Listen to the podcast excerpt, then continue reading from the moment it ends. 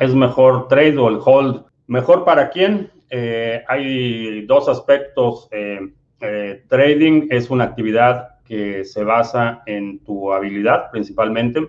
requiere tiempo, requiere disciplina, requiere consistencia. el hold requiere paciencia, básicamente. Entonces es un poco personalidad, es un poco tu necesidad de actividad continua. hay muchas muchas características. Hay mucha gente para la que eh, el trade es la mejor alternativa por su personalidad, por sus habilidades. Para la mayoría de las personas diría que holding es, es la, la alternativa eh, que les va a dar más eh, resultados más consistentes a largo plazo. Si BTC es legal en El Salvador, quiere decir que para el resto de los países es moneda extranjera. Técnicamente sí.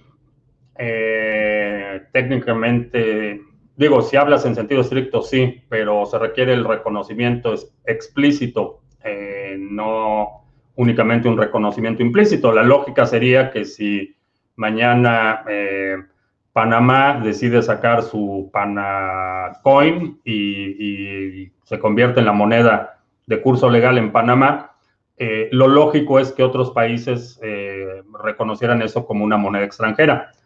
Eh, pero no es una moneda emitida por un Estado soberano.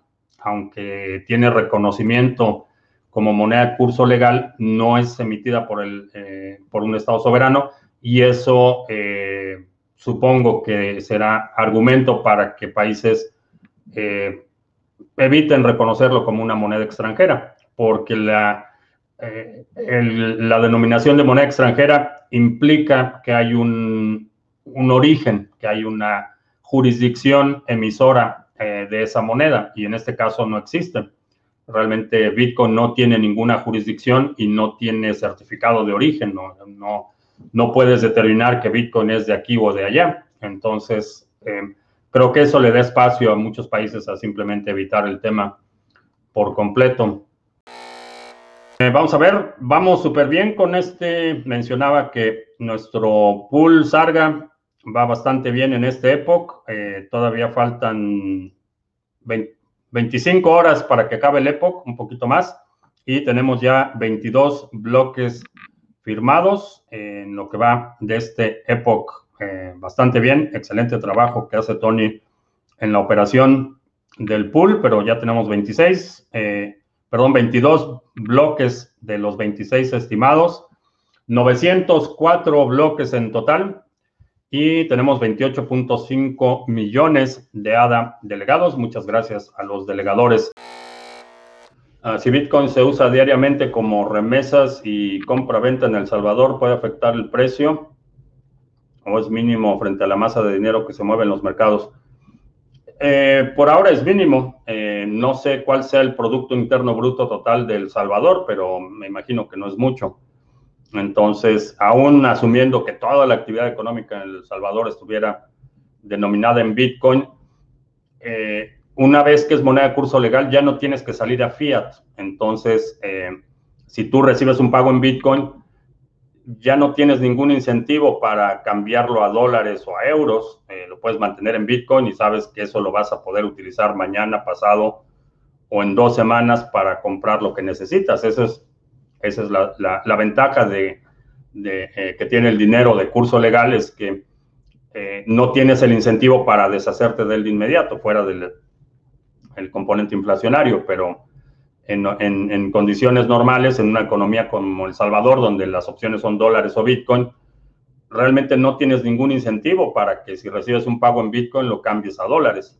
Eh, habrá algunas empresas que a lo mejor sí lo tengan que hacer por cuestiones de, flujo efectivo, por inventarios o por como sea, pero para el uso diario, que, va a ser el mayor volumen, no veo ningún incentivo para que cambies tu Bitcoin a, dólares. Si puedes utilizar tu Bitcoin hoy y lo puedes utilizar mañana o pasado, o a lo mejor con la perspectiva de que en un mes vas a poder comprar más de lo que podías comprar hoy. Bien, para terminar venimos a un gráfico semanal sin ningún tipo de indicador técnico y vamos a poner una línea de tendencia simple. Algo que no tenga mucha dificultad y que todos podamos ver. ¿sí? Entonces, si pongo esta línea de tendencia uniendo este mínimo con el mínimo que tenemos acá, con el mínimo que tenemos acá, pues lo que vamos a encontrar es que en este momento estamos apoyados sobre la línea de tendencia.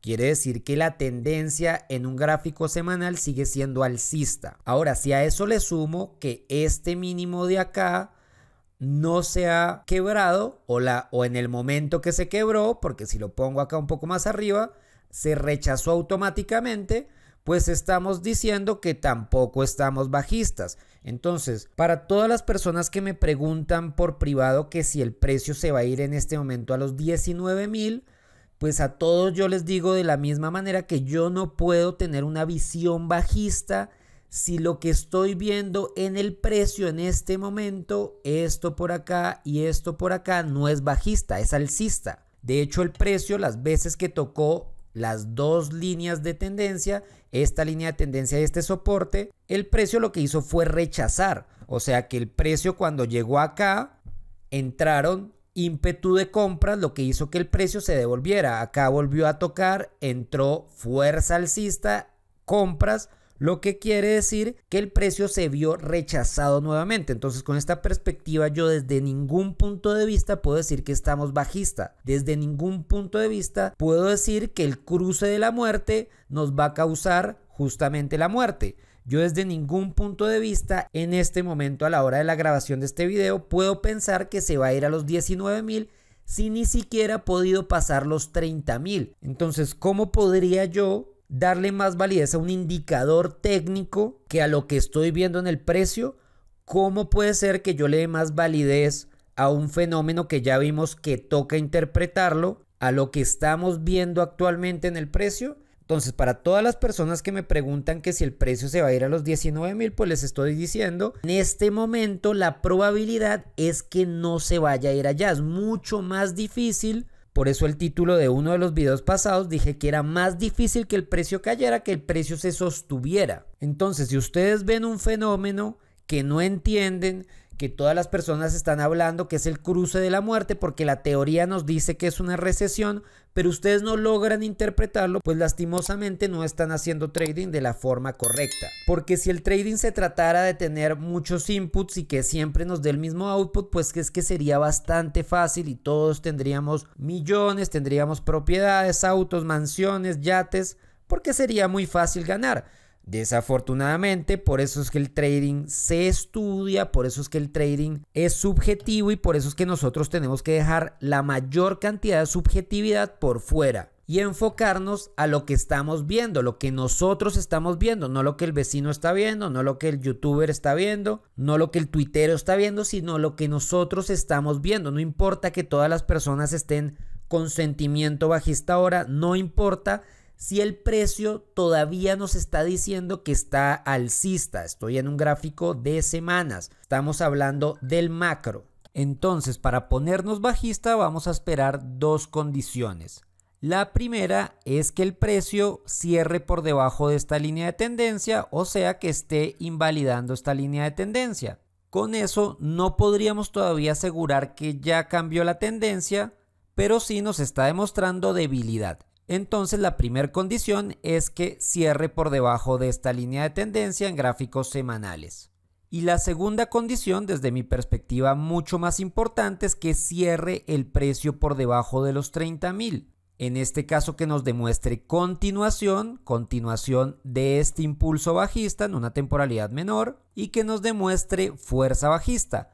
Solo en ese caso ya podemos contemplar los 24 mil dólares por acá, los 19 mil dólares por acá y todo lo que ustedes quieran por debajo. Antes de que esto suceda, pues ya lo que estaríamos haciendo es adivinando y eso ya no sería trading. O sea que vamos a esperar que se den esas dos condiciones para poder empezar a ver targets bajistas porque por ahora no vale la pena. Es posible que este escenario se dé, es posible que lleguemos por acá, por supuesto que es posible, pero hasta que no lo veamos, hasta que no tengamos más certeza, pues todavía no nos podemos adelantar y mucho menos vender en pánico. Por último, recuerden los entrenamientos francotirador, el link está en la descripción, así que nos vemos en un próximo video. Hasta entonces. He estudiado los DeFi a profundidad, sin fascinantes. Supongo que quieres decir que son fascinantes.